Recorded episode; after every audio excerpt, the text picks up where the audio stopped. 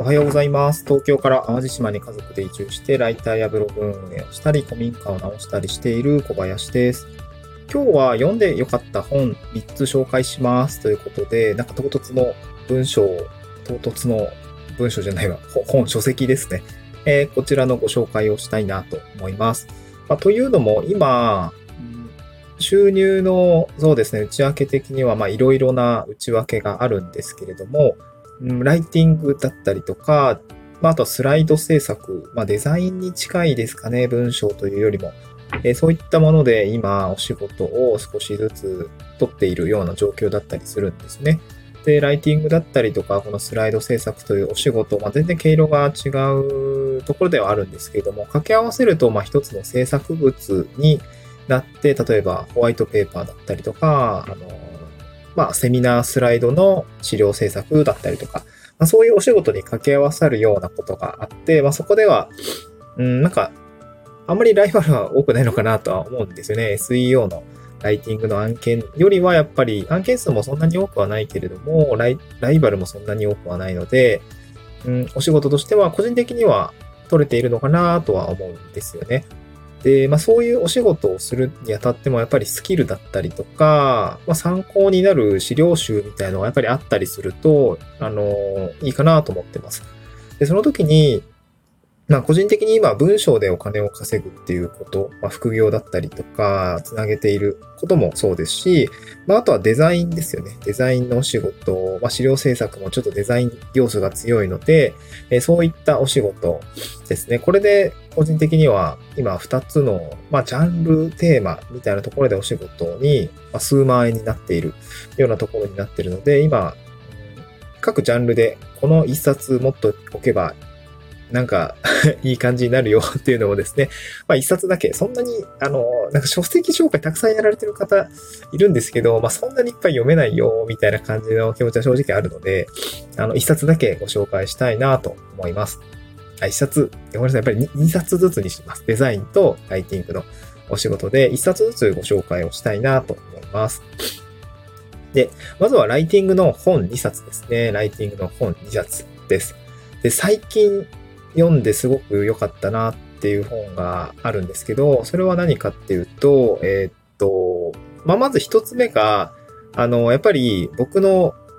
文章力のバイブルになっているのが一冊あって、それは何かっていうと、20歳の自分に受けさせたい文章講義ですね。古賀文武さんの書籍ですね。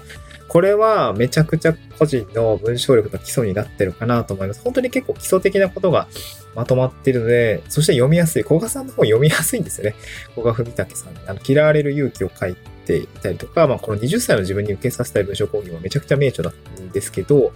えそういう、うまあ、本当にライターさん、優秀なライターさんが書いた文章の本ですね。これがすごく個人的にはお気に入りで、あの、めちゃくちゃ役に立ってるなっていう感じがあります。で、古賀さんの本をですね、実は、これまなんか2冊だけ紹介するって言って何冊も紹介しちゃうの恐縮なんですけども、あの、取材執筆遂行っていう本もすごく分厚いんですけど、まあ取材、まあインタビュー取材だったりとか、まあ普通にこう、文章を書くことは取材だよねみたいな、こう、まあ、もの、企画を立てたりとか、企画、なんだろうな、物事を捉えるときには、まあ、自分と対話する、取材をするっていうような価値観もあったりすると思うんですけど、まあ、取材の仕方、そして執筆の仕方、そして遂行の仕方っていうところが、もう、がっつり解説されてる内容ですごく読みやすい本なんですよね。例えばね、なんか秀逸な気がしました。しました。あの、取材執筆遂行ですね。えっと、書く人の教科書という古賀文武さんの本ですね。これ、まあ、古賀文武さんで、あの、2冊紹介してしまいましたけど、もう一個、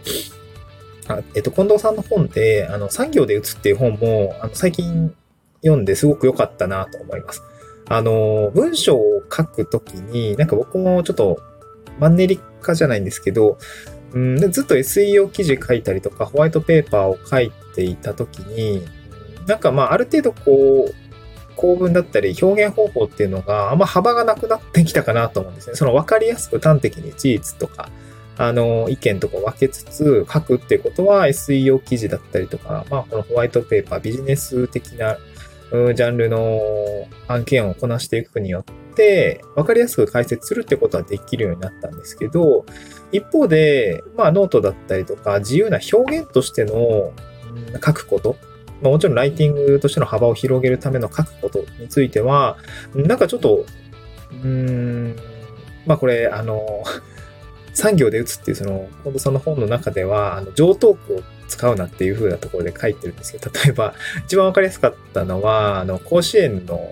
まあ、記事を書くです、ね取材の方っていうか、まあ、新聞記者の方とか、記者の方の、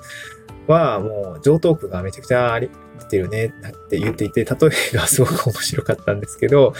あの、例えば甲子園だったら、なんか、抜けるような青い、だい、大体抜けるような青い空がありがちだし、この抜けるような青い空という表現があるし、あの、唇を噛みがちだし、唇を噛みがちだし、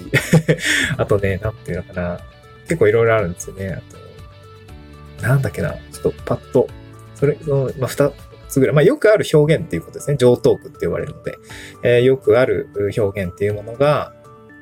えー、はびこってと。で、それはよくある表現というのは、あの、一番最初に発明した人は、本当によく考えて、あの、抜けるような青い空とかって、ね、あの、なんかこう、すごく、しっくりくるじゃないですか。そういうのを考えた人は、やっぱり自分の中でよく考えて書いているんだけども、それを安易に上等句として使ってしまうライターは、よく考えてないよね、みたいな。観察もしてないし、うーん、ある言葉、他人の言葉を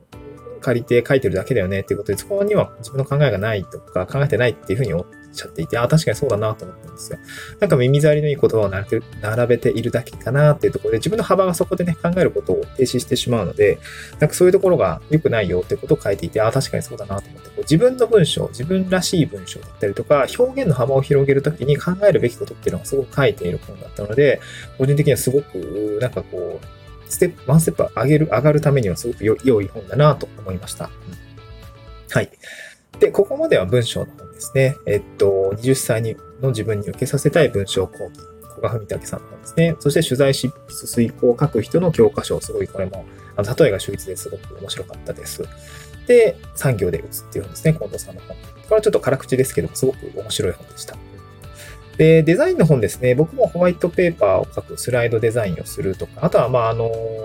フライヤーとかも作ったりしています。で、その時にやっぱあってよかったなっていうのは、あの、僕もデザイナーではないので、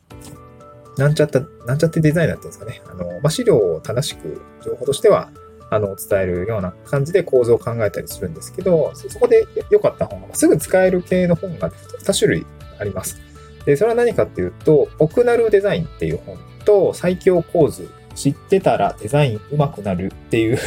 あの、わかりやすい本なんですけど、あの、ポクナルデザインっていうのはですね、これ結構あの読んでる方も多いのかなと思います。誰でもできる、かっこいいレイアウト集ということで、こちらレイアウト集になっています。えー、まあ、フライヤーだったりとか、まあ、資料制作のデザインもそうなんですけど、これの、まあ、本当に、これね、文章でこうデザインの方を紹介するってなかなかわかりづらいんですけど、まあ、サンプル数がすごく多くって、なんて言うんでしょう。まあ、それがどういう感じで、なんかね、構図だ、構図じゃないな、デザインのヒントになるっていう感じですかね。これはすごく使いやすい本でした。で、もう一つが最強構図っていう、これすごく目立つ金色のあの書籍なんですけど、これもですね、あの、実際のサンプルが非常に多くて、あとね、これ構図としてご紹介してくれている。まあ、よく黄金比とか言ったりすると思うんですけど、こういうレイアウトが、まあなんかしっくりくるレイアウトというのはどういう仕組みでそういうレイアウトになってるのかっていうところですね。あの、紹介してくれているものですね。大体、こう、日の丸構図とか、対角線とか、黄金比とか、シンメトリーとか、あと、そうですね、トライアングルとか、なんか結構そういうパターンがあるんですね。三分割とか。で、まあ、なんかね、こう、ガストの、えー、CM だったりとか、まあ、飲食店の、こう、なんか、おなんだろう、カードみたいなやつとか、そういうのってこういう風な構図に基づいて作られてるんですよっていう感じで、あの、まあ、解説されている本なので、非常にこの資料制作を作るときに構図って大事なので、構図がさえ決まっていれば、あとなんとかなるみたいなところあったりするので、この最強構図という本はすごくおすすめです。ということで、えー、ご紹介をさせていただきました。まあ、あの、耳に残っていたら検索してみてください。はい。えー、今日はそんなスキルアップのための書籍のご紹介でございました。はい。また次回の収録でお会いしましょう。バイバーイ。あ、バイバイって言うんですけど、あの、いや、バイバイにしておきます。はい。ちょっと時間ないんで はい、失礼します。